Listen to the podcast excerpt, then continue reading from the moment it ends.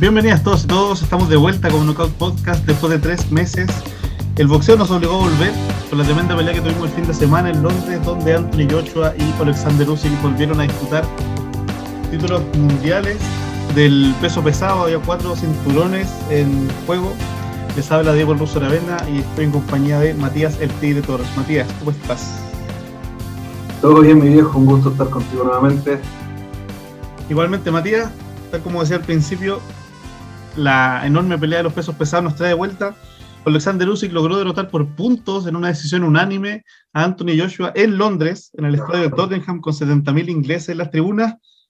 Y vamos de inmediato al combate. ¿Qué esperabas que ocurriese en esa pelea, en esos dos asaltos? Yo, me, yo la verdad que con Anthony Joshua yo lo tenía como ganador absoluto. Vale, ojo, porque por ahí yo la semana pasada yo ya estaba en el gimnasio estamos entrenando boxeo nuevamente, y hablaba con mis colegas y todos daban por Anthony Ochoa, pero el 100%, ya no, había duda, se especificaba de que en el fondo eh, iba a ser fácil de, ganar, que no lo va a poder pasar el quinto round, a no ser que fuese para hacer más show simplemente, ya que jugaban en Inglaterra, perdón, peleaban en Inglaterra. eh, incluso se hablaba de, la potencia con la que pega Anthony Ochoa, que tampoco es, es mentira, al contrario, o sea, es, yo creo que era la carta bajo la manga que todos esperamos hasta el, hasta el eh, décimo segundo round. Eh, y no fue, y no fue. La, la, verdad que, la verdad que yo eh, me traté un poco de, culturizar con las peladas de Yusik, traté de, mirar, traté de videos, diferentes cosas, pero no había forma, no había chance que yo pudiese pensar siquiera en que, en que Anthony Yocho iba a perder. La verdad, compadre, que fue una decepción mal. Más tomando en consideración que que estos peleadores realmente son queribles porque son, son buenos, eh, respetuosos, eh, se, se ante, la pelea después de la pelea, se saludan con respeto, no hablan eh, basura del otro, como si pasa en la mayoría, en la mayoría de las peleas, que al final uno, uno termina eh, por ahí haciéndose amigo o empatizando más con alguno, o una de dos, o empatizáis con el más choro tipo McGregor, o empatizáis un poco más con alguien más tranquilo, Jorge como Canelo. Es la gran diferencia entre Yocho y Fury, justamente. Claro, tota-, bueno, totalmente. Versus que acá tú tenías dos caballeros con tremendo potencial, unas máquinas.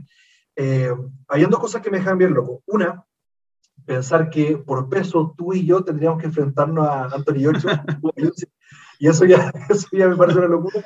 Eso era como una cosa que, la verdad me llamaba la atención. Eh, y lo otro que también me llamó la atención era que realmente persona con la que tú hables te iba a decir que Anthony Joshua ganaba, pero por lejos. A igual le pregunté a mucha gente, ¿han visto Playa Yusik? Y todos me decían, no, sé que no, no, no, no, como que tampoco es muy, eh, si una persona bien, bien técnica para pelear, eso que tiene ese, ese lado del continente, es impresionante, que son como un relojito, como pelean, son unos capos. Todos eh, técnicos, sí. ¿Cómo? Todos técnicos todo técnico. Los ucranianos, los rusos, Son, son unas máquinas, son realmente son tipos dedicados que tú, tú en el fondo ves que todo es una danza lo que están haciendo. Eh, sin embargo, insisto, nadie lo había visto pelear, sabían que el tipo era bastante técnico, pero nadie lo había visto pelear, de mi gente, por supuesto, pero por Yocho estaban dando la vida. Y bueno, así fue. sí, fue tremenda sorpresa. Yo, yo creo que el favorito era Yocho, eh, lo habíamos hablado en algún capítulo anterior, ¿no? cuando se confirmó la pelea hace unos 3, 4 meses. Todos dábamos por ganador a Yochoa, eh, pero también comentábamos que Usyk algo podía hacer, ¿no? Un boxeo tan técnico, tan buen juego de pierna. Si lo, y se comentaba mucho, lo más probable es que si había un knockout iba a ser de Yochoa, pero si llegaban a los puntos, el que lo podía ganar era Usyk, ¿no? Porque era, era mucho más boxeador.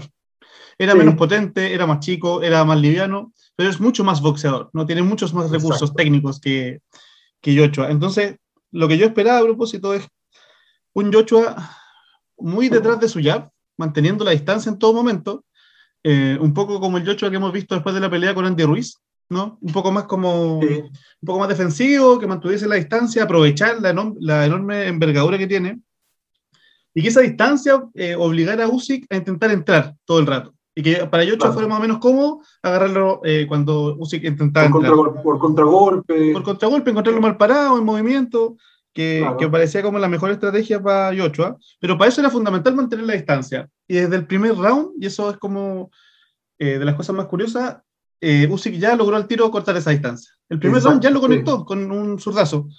Entonces, bueno, después como en todos los análisis posteriores vamos a llegar a eso, pero va a ser como un anticipo. La mayoría de los exboxeadores eh, o boxeadores actuales, eh, yo escuché a Chisora, escuché a um, Dylan White, decían que les llamaba mucho la atención que en el fondo el boxeador más grande no aprovechase eso como para hacer bullying en el fondo, ¿no? Como para bullear al boxeador más chico eh, y empezaron una pelea como de igual a igual, donde la distancia no era tan importante porque Usyk le entraba por todos lados y Ochoa los amarreó un par de veces, sí, sí. en todo punto de caer, y, y, también con eso Usyk rompió rápidamente el mito de que no tenía poder, ¿no? De que en el fondo era imposible que no quiera a Ochoa y al final, en el decimosegundo asalto, estuvo a punto de votarlo. ¿no? Que Yocho termina como sentado en las cuerdas, eh, después de recibir un montón de castigos. pero igual hubo un alto tropiezo por parte de, de Yochoa que, que hacían. Pero era, era, complicado porque, según la cámara, era lo que uno veía. Si tú lo miras de frente, lo botaban. Si tú lo por el costado, se tropezaba. Entonces, era, la verdad que era medio, medio raro ahí. Sí, además la, pelea también, y ya entrando un poco a la pelea misma, eran dos campeones olímpicos que habían sacado oro en las mismas Olimpiadas, ¿no? En pesos diferentes. Eh, Usyk, tal vez menos conocido por acá, o, hay que ser como más fanático de boxeo para haber visto las peleas de Usyk. Claro. Eh, bueno, un boxeador de enorme talento, eh, quizás se veía menos, menos fuerte que otros boxeadores, ¿no? Eh, ganan más por punto en sus últimas peleas. uno piensa en Gassiev, uno piensa en Bridis, que cuando pasa el peso pesado no se había visto tan bien, ¿no? La primera pelea con Witherspoon yo creo que vale menos porque se estaba acomodando, pero cuando pelea con Chisora, que es la pelea justo anterior a la, de, a la que tiene sí. Joshua, se vio bastante mal. Chisora lo conectó hartas veces, le ganó una pelea estrecha en los puntos, aunque no tan estrecha en, en el ring, creo yo. Eh, pero no se había visto tan sólido como se veía en los cruceros. Y creo que había muchas dudas, bien legítimas, eh, respecto al nivel que podía tener con Joshua, pero que en los primeros 3-4 saltos ya Usyk había demostrado todo su arsenal y Ocho estaba como un poco temorizado incluso, ¿no? Frente al poder que había mostrado el ucraniano. Yo lo, sentí incómodo, pero no sé qué, qué pensás tú, pero en el fondo yo lo sentí como un maracanazo, se podría decir, porque en el fondo se va para Inglaterra, estadio lleno, pero repleto, todo abogando ¿cierto? por Antonio Ochoa, que era el favorito, y ahí no se esperaban sorpresas. Uno esperaba ver lo que uno fue a ver, ver al campeón ganar en, su país. Ya está, eso es lo que uno esperaba ver, y, y después eh, aprovechar lo que se venía, hacer todo el hype que esto representaba para las próximas peleas. Pero en el fondo lo que vimos fue un maracanazo, así, así de simple, donde Usyk, bueno, nosotros cuando vimos esta pelea, que la vimos juntos. ¿te que partieron la pelea de ambos de frente? No fue una pelea donde por ahí respetaran más los espacios, si bien se, se, notaba que se estaban midiendo, pero se están viendo de frente, se están viendo con los puños bien puestos en la cara, no fue guardando distancia, acá se dieron. Entonces fue sí. un round desde el primer round en adelante, la verdad que fue un, algo súper entretenido de ver, algo que se disfrutó bastante, más con esto que está pasando, que los últimos boxeos que hemos visto por, por estrellas de, de, la farándula, cosas así, ¿cierto? No han dejado harto que desear. Eh, este tipo de peleas realmente te vuelve a encantar con lo que es el boxeo, más allá de este show eh, mediático de redes sociales, millennial y, y, un poco más. Acá te vuelven a enamorar lo que es el, el choque del puño y el respeto que, es lo que consigue siempre Anthony Ochoa, y no me lo esperaba de ellos, y la verdad que según su historia, según las pelas que vi que alcancé a ver, eh, yo me imaginé un tipo mucho más loco, un tipo así como ya desquiciado, pero la verdad que no, la verdad era un caballero, insisto, yo partiendo la pelea, tú me viste que estaba con casi los pompones viendo por Anthony y en algún momento sí. decía, Yusik la cagó, mira cómo le gana la espalda, mira cómo, lo que yo pensaba que iba a pasar, mm. y que lo, te, lo, te lo dije en su momento, este tipo al cuarto round va a empezar a meter mano, por, me refiero a Ochoa, va a empezar a meter mano, eh, que se va a cansar porque no tiene el training, ¿cierto? No tiene el físico que tiene Yochoa, no tiene tampoco la expertise que tampoco, que, bueno, por ahí sí, pero yo voy más por Yochoa. Eh, y pensaba que de última, en el, último caso, podría ser que Antonio Ochoa eh, en el round 10 en adelante, si es que llegaban y no lo quedaba antes, mm. ahí recién iba, iba, a explotar con energía y yo, y, y yo sé que iba a estar tan agotado que no iba a poder hacer más. Es lo que me esperaba. Pero ojo, que lo que vimos al final, vimos que Yusik hasta el, hasta el eh, décimo segundo round Loco, no se le acabó la nafta, no se le acabó la nafta en ningún momento. El tipo, el último round, que podía incluso haberse tirado para atrás, porque ya por lo menos iba ganando por dos rounds, por lo menos, por lo mm. menos por se puede tirar para atrás, marcar más distancia para no, no arriesgarse a un knockout, no arriesgarse a que le rajen la cara. Nada, el tipo fue para adelante y repartió. A buscar el knockout, sí, muy valiente. Pero espectacular. Incluso, incluso me atrevería a decir que uno, uno que otro round yo sentí que lo terminaron antes. sí, había una imagen en internet de que terminan un round faltando unos 5 segundos, sí. Vale. Entonces, ah, no, yo... la verdad que fue algo interesante, tanto que se me da vuelta la chaqueta y termino apoyando, si bien para mí uno de mis favoritos boxeadores sigue siendo Antonio Ochoa, no pude evitar decir, oye, yo sí la cagaste. O sea, no, no pude. No, es la primera vez que te da vuelta la chaqueta, Matías. Recordemos el Canelo, Canelo Saunders, que ocurrió exactamente lo mismo. Empezaste por Canelo, terminaste apoyando a Saunders. Eh, pero ya entrando en la pelea misma, yo creo que la capacidad física, como tú decías, de Usyk es eh, una cuestión diferente a todos en, en, crucero lo, lo, marcaba mucho. Cuando sube de peso, ahora para esta pelea en particular, yo pensé que se le iba a notar, no que iba a estar un poco más lento, que iba a estar un poco más pesado, que se le podía acabar la vencida en un momento. Eh, no ocurrió, nada de eso, se mostró muy rápido, muy hábil, con el juego de piernas de siempre, y como que podría haber peleado 3, 5 rounds más, ¿no? Yocho termina la pelea y se, y se, tira sobre las cuerdas, ya cansadísimo, muerto. Yo sí seguía, podría haber seguido, y esa es una primera diferencia y como que termina arrasando en, en términos físicos. Después uno ve como la capacidad de recursos de, de Usyk, ¿no? Recibió un par de combos que lo, que lo zarandearon, pero el juego de piernas, cómo se generaba ángulo, cómo no dejó que lo conectara a la derecha de, de Yocho muchas veces, cómo en un momento Yocho lo conecta al hígado y queda como un poco parado eh, Usyk, pero es capaz de seguir moviéndose, ¿no? Nunca se le fue encima a Ochoa, fue capaz de generar siempre espacio eh, y finalmente fue capaz de, de, ejecutar un plan que se veía muy difícil antes de la pelea, ¿no? Que un tipo enorme como Ochoa, de medir un metro noventa y ocho creo que mide, que tenía 10 centímetros más de alcance, no te golpeara, ¿no? Y lo, y lo, golpeó pocas veces, comparado con Usyk, que tenía que acercarse, tenía que golpearlo, y lo consiguió en repetidas ocasiones, y por lo menos tres veces estuvo, estuvo cerca de, de botarlo.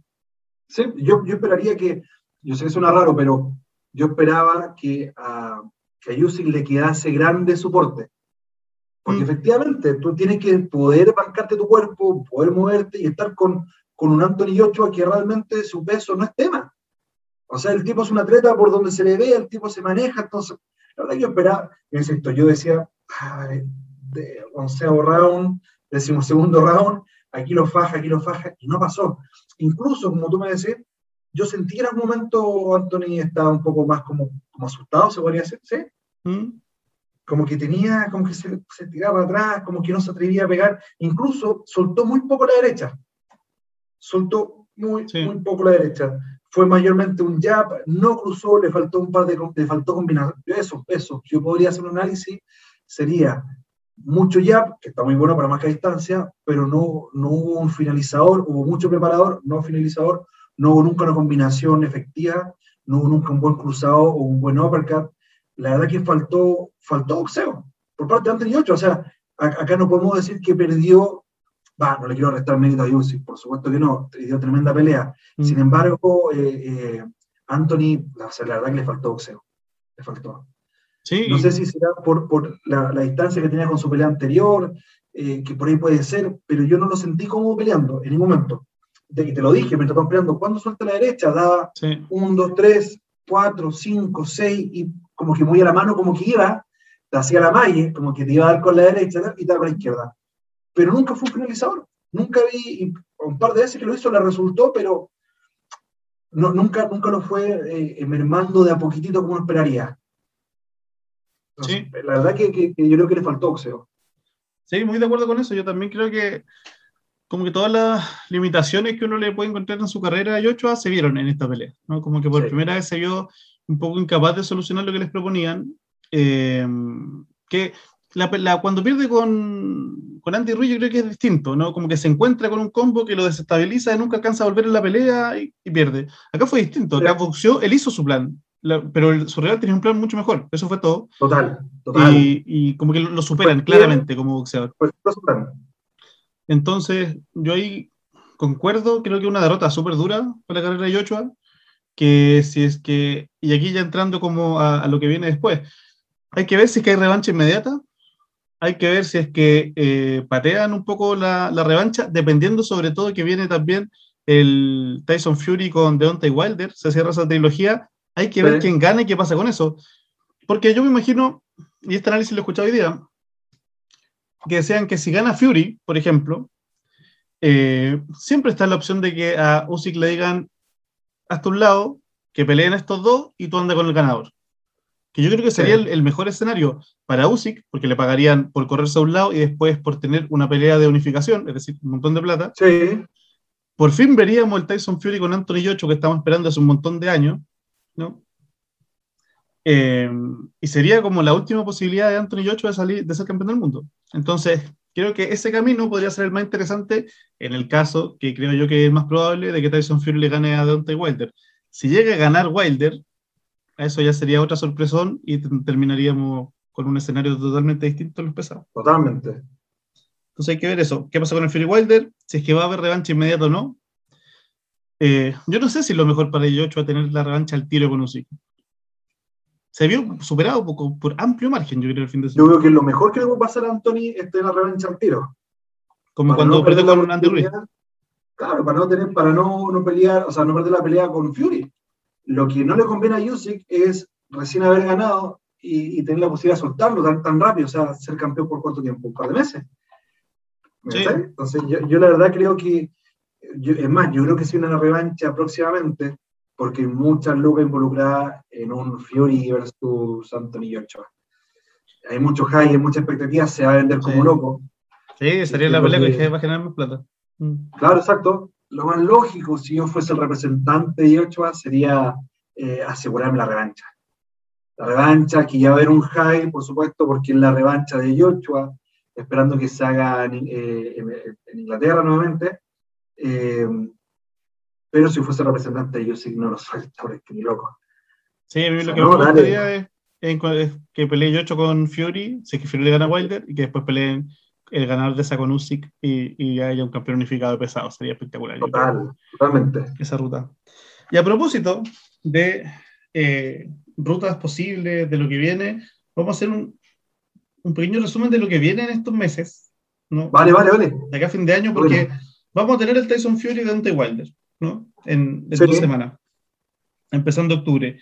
Lo vamos a tener otra vez al Canelo, que va a intentar unificar el, noviembre. supermediano en noviembre contra Caleb Plant. La otra vez tuvieron ahí un cara a cara, se empujaron, se, se tiraron un par de combos. Vamos a tener unificaciones en otros pesos también. Brandon Figueroa, que derrotó a la Pantera Neri hace unos meses, va con Stephen Falton. Teófimo López vuelve a pelear, si es que vuelve a pelear, porque iba a pelear hace un par de meses, lo tuvieron que suspender porque le dio COVID. Iba a pelear el 4 de octubre contra Cambosos, lo van a mover para el 16, pero tienen que volver a firmar el contrato, no está firmado todavía, quedan tres semanas, vamos a ver si logran pelear o no. Pelea Terence Crawford, por fin, después de casi dos años, eh, uno de los mejores libra por libra en todos los rankings, va contra John Porter, que también una gran pelea que vamos a tener, así que harto boxeo es lo que viene. Y harto boxeo nos perdimos también en estos últimos tres meses. Eh, recordar el Castaño contra Charlo, ese empate bien polémico donde muchos vimos ganador el argentino, sí. Eh, que ahí, bueno, empató. Esa semana negra tú hablabas un poco de, de, ese fin de semana muy nefasto donde Oscar Valdés, que es parte del Canero Team, dio positivo por doping, le permitieron pelear de todas maneras, le permitieron mantener su cinturón de todas maneras, Peleó contra Conceizao, muchos lo vimos perder por puntos y le terminaron dando la victoria de todas formas. Y ese mismo fin de semana, Holyfield, Evander Holyfield, vuelve el retiro, pelea con 58 años y en menos de dos minutos eh, tienen que parar la pelea porque no, porque no podía seguir recibiendo castigo el ex campeón mundial unificado de peso crucero. Así que ha pasado mucho boxeo, muchas polémicas y todo ese fin de semana negro, todas esas polémicas chicas creo yo que han un poco olvidadas y limpiadas por la enorme pelea que pudimos ver el, sábado en el estadio del Tottenham. Está bueno, está buenísimo. Yo la verdad que también estoy un poco desesperado ya por la pelea de Canelo. Eh, es algo re, re, importante en la historia del boxeo cada vez que pelea Canelo. Eh, la verdad que es un tema muy importante.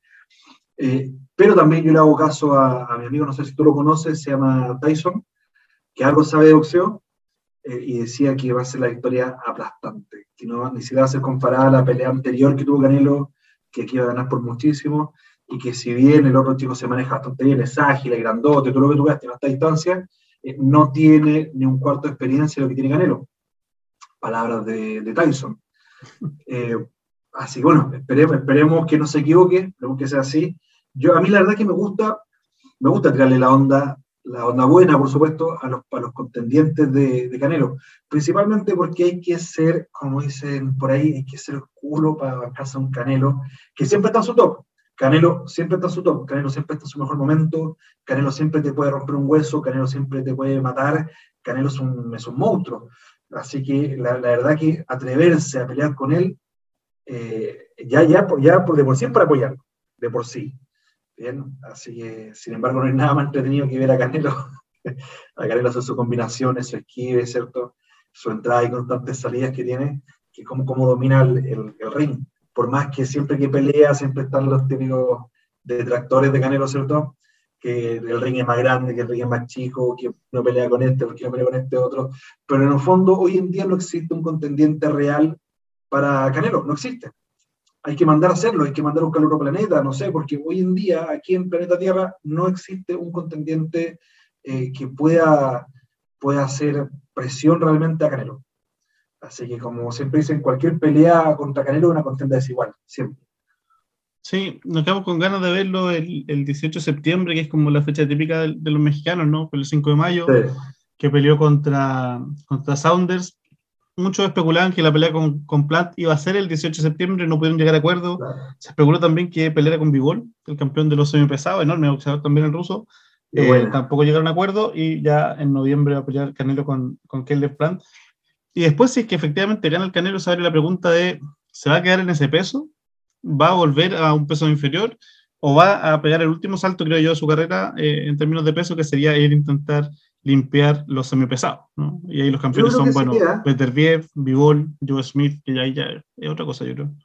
Yo, yo la verdad creo que se queda porque estoy pensando en la, en la analogía que hace por ahí el ruso de la UFC, ¿Mm? Khabib, sí. que decía que en el fondo es mejor retirarse como campeón que, que, porque en algún momento vas a perder, en algún momento de tu vida vas a tener que perder, le pasó a Mohamed Ali, le pasó a Mike Tyson, le pasó, bueno, ha pasado a todos los boxeadores en realidad él es tan bueno hasta que deja de ser bueno. Entonces, tomando eso en consideración, yo creo que lo mejor que podría hacer para Canelo es que haga su peso, lo mejor que nos podría pasar nosotros, porque vamos a ver más competencia, es que cambie de peso, claro. pero ¿por qué subir un, subir un peso más eh, y arriesgarse a perder y terminar con toda su historia de victoria para subir? No lo necesita, la verdad que no lo necesita creo yo, y menos a su edad, menos por la cantidad de años que le, le sigue quedando para el boxeo, que no son muchas, es verdad, eh, considero que no sería muy buen negocio para él el tema subir. Es mucho que está arriesgando. Pero la, la, última gran pelea, o tal vez la, la, la gran pelea de, de, Canelo con, en su carrera fue cuando peleó con Golovkin, las dos veces. Eh, yo, yo creo que esa fue como la gran rivalidad que logró generar, dos peleas muy parejas las dos. Eh, claro. La primera empató con polémica, yo diría que ganó Golovkin, la segunda yo creo que ganó Canelo muy apretado, como mostró la tarjeta, sí. eh, pero después de eso, perdón, después de eso, le ha faltado un rival a Canelo, ¿no? Como, es que no hay, pues no es culpa de Canelo, es como, es como que Canelo se disculpe por ser tan bueno, no, no, no hay... Pero algo, algo hay con el Team Canelo que la primera pelea con Golovkin, yo creo que es, es más o menos claro que pierde y no pierde. Sí. Eh, recordemos que Canelo dio positivo también por doping, Sí. ¿no? En, entre medio de esas dos peleas. Ahora vuelve a dar positivo un, un peleador del Canelo Team. Exacto. Otra vez no le quitan el cinturón, que es una cosa muy extraña. Vuelve a pelear, vuelve a ganar con polémica. Entonces, sí. algo pasa con el Team Canelo que genera un poco de suspicacias, creo yo. No, totalmente, totalmente. Yo Reconociendo que, el talento de Canelo, ¿eh? que no. Totalmente. O sea, yo creo que por lo que nos gusta un poco el fútbol, también hemos querido que el Barcelona perdiese en sus mejores tiempos, porque uno ya estaba podrido de verlo ganar siempre, o sea, no igual quería un poco más de, de, de competencia. Y lo que pasa mismo con Canelo, no, es, es casi, eh, es casi inimaginable poder ver a alguien que no pierde, alguien que realmente es bueno, alguien que realmente es dedicado, y yo creo que eso le frustra a muchas personas y, es algo natural, es algo que viene implícito, ¿cierto?, en, en el ser humano. Eh, no puede haber, no puede haber alguien tan bueno. No puede.